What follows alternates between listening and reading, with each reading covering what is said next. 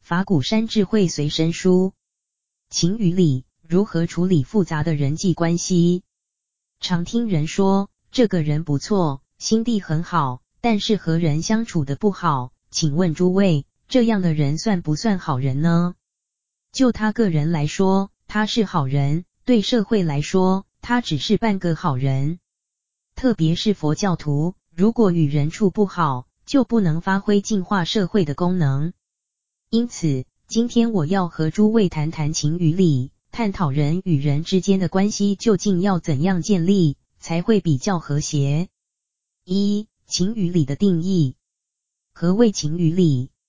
主观的态度是情，客观的态度是理。自私的观点是情，公平的观点是理。为个人求，为目前求是情；为大众求，为千古求是理。有所为而为是情。无所为而为是理，情维系人间的活动与存在，它好比是润滑剂，使人活得更有意义。但是从学佛的观点来讲，我们必须要一层一层的把情化解，进入理的状态。所谓主观的态度，便是不管他人的想法，不设身处地为当事人想，只在乎自己的想法、看法，这叫做情。反之，处处为他人着想，要求自己把自私自利的心理和行为渐渐减少，即是理。为自己设想的时候，也同时要协助他人得到利益，得到帮助。好比是在同一条船上，我们把船的性能改良好、维修好，让船上所有的人都能早点到达安全的地方，而我们本身就在船上，也一定会到达安全的彼岸。我们的心量越大，帮助的人越多，自己所得到的进步与成就也越大。所以，虽然不为己，结果得到最多利益的是自己。这种方式叫无所谓，却是最大的有为。二、情与理的类型，情可分成五种形态，即男女之间的爱情、亲子间的亲情、朋友间的友情、施和受的恩情、修行者之间的道情。五者当中，前四项是微俗情，第五项则是法情。因此，佛教给众生一个名称，叫做有情。首先，我们讨论男女间的爱情。请问诸位，男女间是不是也有友情和恩情呢？答案是肯定的。可见，男女之间不一定只有爱情。以学佛人来说，男女夫妻之间也具备了道情。另外，中国人一向的观念里，以为父母和子女之间只有亲情和恩情。可是，在现今的社会，在西方国家，人们把父母也当朋友看，同时亲子之间也一定有爱情，父母对儿女的爱，儿女对父母的敬加上爱。当然，朋友之间除了友情外，也是有恩情与道情的。而在施与受之间，有些人只是单纯的为布施而布施，丝毫没有想到要施恩给人。这种人，我们可以说他是无我的布施。我在日本留学期间，没几人帮忙我、供养我。但是在瑞士，有位我不认识的施主，他定期寄钱给我。我问他：“你希望我为你做什么？你希望我怎样回馈你？”他回答说：“我对你无所希望。”无所期望，也不希望你回报我，但愿将来你有能力时，也去帮助人。像这样就是道情。所以用佛法、财力、体力去帮助任何人，使他能得到佛法的利益，即是道情。其次，我们谈到理的类别，从常识上或从佛法的观点来看，理可分成下列六类：物质的定理叫物理。身体的组织叫生理，心念的轨迹叫心理，人际的范畴叫伦理，哲学和宗教的真理、真如或理性，即佛教所讲的本地风光。一、物理。昨晚幸运的台风没有来袭，今天早晨还有些风势，天微微下着雨。有人对我说：“师父，您第一天讲经，台风就刮起来了，多讨厌！我说，他刮得有道理，刮风一定有原因。既然是有道理、有原因的事情，我们不要埋怨他。二年前的某一天，我坐一位居士的车要去访问一个地方，当时雨势很大。那位居士说，希望我们下车时雨能停止。不要让师父淋到雨才好。我说，你好自私哦，为我一个人，你叫他不下雨。但也奇怪，我们将到目的地时，雨突然停了。那位居士好高兴，说：“这是您的福报，不下雨了。”我说：“阿弥陀佛，这不是我的福报，叫他不下雨就不下雨。如果此时天气干旱，正需要下雨，我来了就不下雨。”岂不是害了很多人？所以这是应该不下雨，不是因为我来了。这个例子是说，世间任何现象都有它的原因。作为佛教徒，如果我们说某大德到某一地方就不下雨，走了以后就下雨，这是外道，不是佛法。因为佛法是讲因缘果报的。二、生理，我们的身体和机器一样。不要过分用它，也不要过分不用它。机器如果每天使用，可能很快就报销了，所以一定要适时休息、润滑与维修，这样才能用得久。我的身体从来没有好过，一向都在生病，但我每天都在动。很多人劝我要休息，我说我这机器不能休息，一休息就会生锈。但是有时候非常忙碌。有人还要见我，和我谈话，我一样见，一样谈话，并利用时间休息。例如有人问我头痛怎么办，我说没问题，除了看医生外，你念观世音菩萨就好了。他讲了半天，我只讲一句话，他就高兴地接受，他的问题就解决了。三、心理，我们心里的念头常常像野猴，像野马。所以叫心猿意马。但是如果能够找到理路，了解心念起灭的原因，便不会为心念的心猿意马而烦恼。现在有许多专业心理医师，可帮助人将心理的念头产生的原因做分析，并找出解决的办法，使得心理有问题的人得到一时的安慰与治疗。但是这种方式只能治标不能治本，理清了以后，心还是会乱，佛法的观点却能正本清源。首先，他告诉我们需清楚心里的烦恼是从哪里产生，说起来有点像心理学的方法。其次，不管任何问题，魔来魔斩，佛来佛斩。坏的念头固然要丢，好的念头也要丢，将一切思想全部放下，随时放下。到了这种程度。心念的轨迹已经不存在，心里还会有问题吗？当然不会。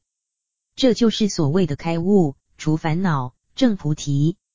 所以，心理医生能帮很多人的忙，而佛法能帮心理医生的忙。在我的学生弟子当中，就有十几个心理医生，包括东方人和西方人，以西方人较多。我问他们：“你们不是医生吗？”他们说。师傅，您是医生的医生。我说我没有这么大的本领，我也在害病治病，不过我是以老病人帮忙新病人。只有大悲的佛陀才是医生中的医生。佛陀的另一个名字叫大医王，真正的医师是佛陀。四、伦理，中国人讲伦理，强调五伦，是指伦理之间的责任和义务。就是在什么样的身份和立场，就应该尽到什么样的责任和义务。如果不尽自己该尽的责任和义务，就没有好好的做人。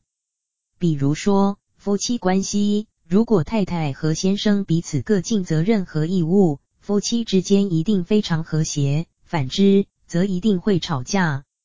通常是要求别人尽责，而没有尽到自己的本分。五、真理。这是一种形而上的思想、理论、观念，是从现实的社会而推想到理想不变的真理。现象是变动的，而真理是不变的。所以哲学家、宗教家相信有最初的和最后的真理。能够相信有真理，心里会得到安慰，有归属感。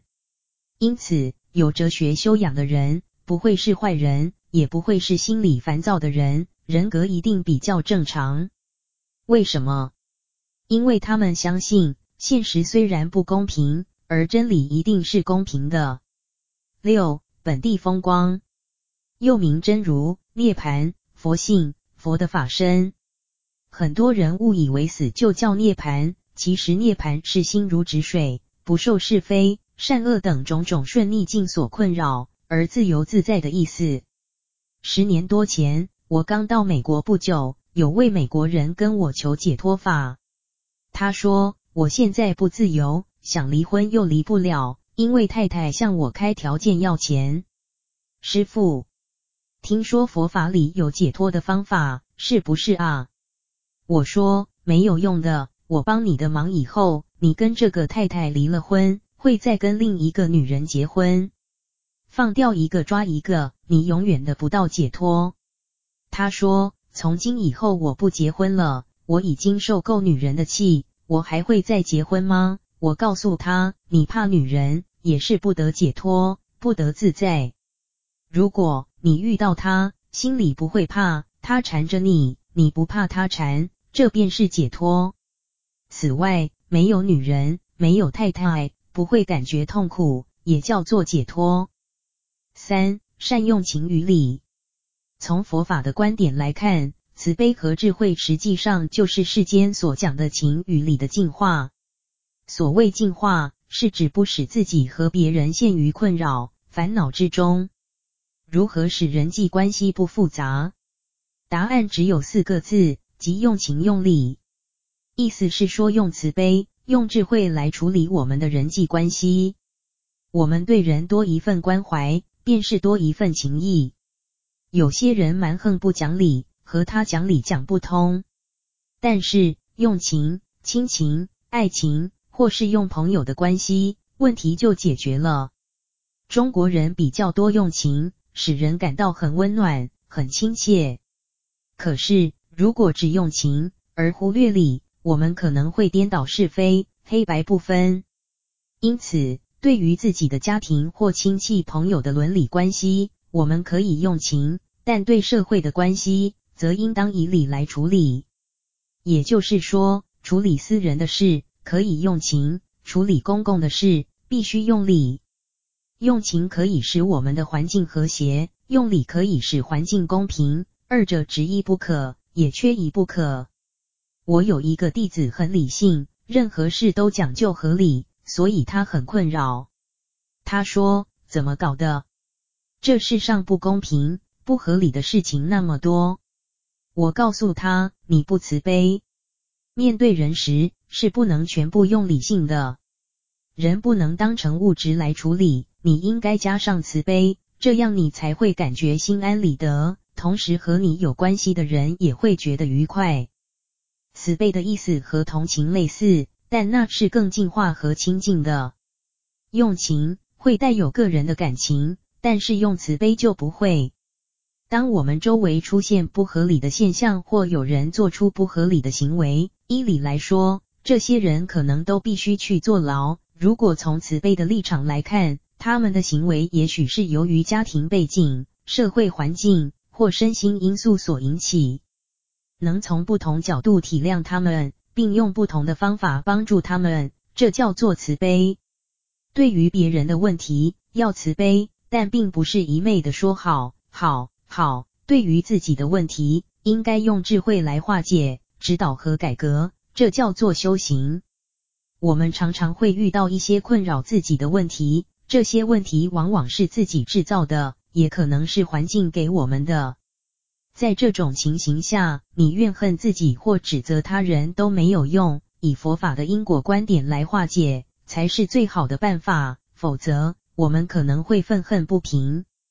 根据佛法的因果观念，一切的困扰与烦恼都是源于过去的因，所以才结现在的果。